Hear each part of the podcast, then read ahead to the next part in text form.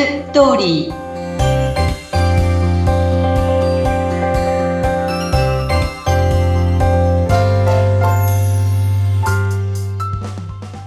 皆様こんにちは結婚相談所ライフツリーの和田光ですこんにちはインタビュアーの山口智子です、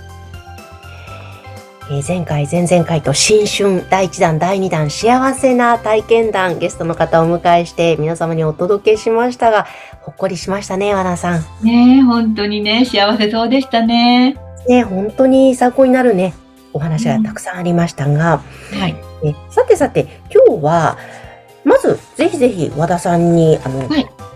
もね、皆さんにお知らせしましたが、セミナーを今年和田さん力を入れていくということで、1月からスタートですよね。はい、えっ、ー、とね、1月スタートするのは、結婚相談所に興味のある方、これから、あの、結婚相談所をやってみたいなとか、今ちょっとやり始めたんだけど、どうしていいかわからないとか、あと、まあ、その結婚相談所の大きな連盟に入るというよりも、自分の身近な人を、あの、結婚させたいなとか、そういう方たち向けて、あの、結婚セミナー、相談所向けのセミナーをしたいと思っているんですね。うんうんうん、で今、えっ、と、700名ぐらいのある企業のあの、企業も結婚相談所っていう部門ができて、そちらの、あの、コンサルを今させていただいているんですけれども、なんかこう、私が今まで当たり前のようにやってきたことも、あの、皆さんにとって結構、あの、知らないことだったり、驚くことだったりするので、私自身もすごく勉強になってるんですけども、なんか、そうやってこう、周りの人を一人でも結婚させたいなっていう人がいたら、こう、世の中にもね、結婚する人が増えて、またお子さんも増えるし、すごく喜ばれるお仕事だし、ぜひ力を貸してほしいなと思っています。で、もうスタートしてるんですけれども、あの、また、えー、ずっと続きますので、ご興味のある方は概要欄からご連絡をください。お待ちしています。はいお待ちしています。あと、あの、婚活中の方のためのいろいろ講座というのもあるんですはい。それはあの2月からスタートしたいと思います。えー、もう本当長いことね、婚活をやることでもないので、あの、短期決戦ですね。はい。なので、あの、えー、っと、婚活を最短で終わらせる戦略セミナーっていうのを2月より開催いたしますので、それも概要欄に書いておきます。ぜひぜひ、婚活を最短で終わらせる戦略セミナーです。あの、前回ね、体験談お話しくださった方も3ヶ月、入会して3ヶ月で成婚されたっていうね、お話ありましたもんね。うん、そうなんですよね。やっぱりそこには共通のね、秘訣、ポイントがあるようなので、ぜひこちらのセミナーも、まずは概要欄からチェックをしてください。はい、お願いいたします。します。えさて、それでは今日のテーマは和田さん何でしょうか？はい。えー、ナコードやカウンセラーって一体何をしてくれるんでしょうか？っていうことなんですね。うんうん。で、これはあの、この間の成婚の方たちの話にもあったかと思うんですけど、まあ、こういうサポートをしてくれたことが良かったとかね、助かったっていうお話があったと思うんですね。で、それについて、またちょっとこう具体的に話をしたいと思うんですけども、実はあの、えっ、ー、と、12月に、えー、成婚大会をした女性がいるんです。で、この彼女の、あの、こう、お相手と初めて会ったお見合いの日から大会するまでの交際記録っていうのがあって、それをこう読み返したんですね。じゃあ、なんとなんと、私ももう何ヶ月前のことだから、まあ、ちょっと忘れていたんですけど、実は成功に至るまで危なかったポイントが2つあったんです。はい。で、最初お見合いがあって、お相手からはイエス。もう一度お会いしたいっていうことが来た時に、彼女はとっても楽しくお話ができたんですけれども、私ちょっとこうプライベートでも、まあ趣味のこととかでも忙しくなるので、あの、なかなかお会いできないから、仮交際に住むのはやめようかと思ってるんです。っていうので、え、楽しかったんだよねって。楽しかったっていうセリフって、お見合い後そう多くはないんですよ。うん、初めて知り合った者同士だから、1時間ぐらいの中で、すごく楽しかったですっていうことっていうのは本当に少ないですけど、でもそれがすごく楽しかったっていうことを言っているわけだから、この楽しかったお見合いのこのご縁は大事にしてほしいなって思ったんですよね。ええ、だから、もう一度ね、あの、会ってみましょうよって、そんな話をして、まあ彼女を説得して、まあじゃあ会ってみますってなったんです。まあこれが1回目。で、ここでもう彼女が忙しいからって言って終わってたら終わりだったわけですよね。はい。で、それから、まあ何回かこうずっと会って、あ、すごいいい方ですって、あの一緒にいても、なんかとってもあの楽しくて、また楽しくてが出るわけですよね。はい。それなのに、何回目か会った後に、私、あの、交際終了をしたいって言い出したので、何があったのかと思ったら、なんか緊張して、こう自分らしくいられないんですっていうわけですよ。ええ。で、緊張して自分らしくいられないっていうのは、じゃあ、彼とこう下の名前で呼び合ってるのって。あと、えー、敬語はもう取ってるのって。そういう話をしたら、いえ、まだですって言うから、まずそれをやってみようよって。何もやってないのに、それまずやってみようよって言ったんですよね。はい。で、こういうたくさん、まあ8万名ぐらいの会員様がいらっしゃるわけですよね。こういう連盟って。そこには、まあ、素敵な人たち、男性もたくさんいるわけですよ。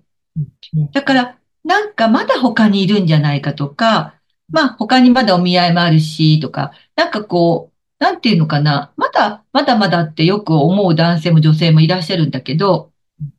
でもそんなにね、あの自分と会うっていう感覚の人ってそうそういないから、いやいや、まずその敬語を取るとか、下の名前で呼び合うってことをやってみようって言ったら、なんかそれがこう、より距離、距離がこう縮まったっていうんですよね。はい。でそこから いや、そこでもしかしたら交際終了してたかもわからないわけですよね。うん。これが2回目だったんですね。へえ。で、結局、まあそこから、あの、何回か会っていって、で、あの、うまく、まあ成功まで行ったっていうことなんですけど、これね、一人でやってたらもう終わってるんですよ。うん、ね。そう思いません？もう、自分でね、違うと思っても、あ、じゃあやめようとか、ね。だからマッチングアプリだったらきっとこういうことってすごい多いと思うの。はい。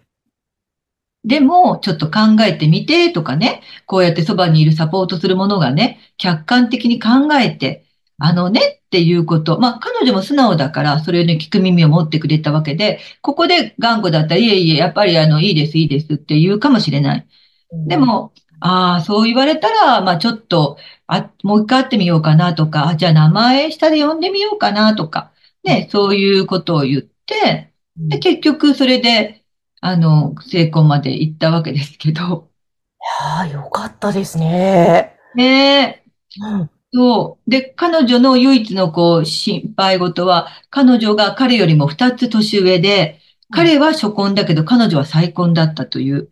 でから彼女は、その自分のことを彼のご両親が受け入れてくれるかっていうことがとっても心配だったんですね。ええ、で、それってなかなか彼に聞けなくて、すごくこう、もやもやして悩んでいたから、まあ私の方から向こうのカウンセラーさんに、実はこういうことで悩んでるんですって。で、それをちょっと彼にも聞いてみてもらえますかって言って、まあ向こうから聞いてもらったら全然それは心配ないってで、私にも報告があったし、彼も、あ、そんなことで悩んでたんだって、大丈夫だから自分の両親はって言って、そこで、まあ彼女もすごく安心して、次に進めたっていうこともあったんですね。へえ、いや、よかったですね。そういうところも。そうそう。まあ、カウンセラーの役割ってそういうこともやってるってことなんですよね。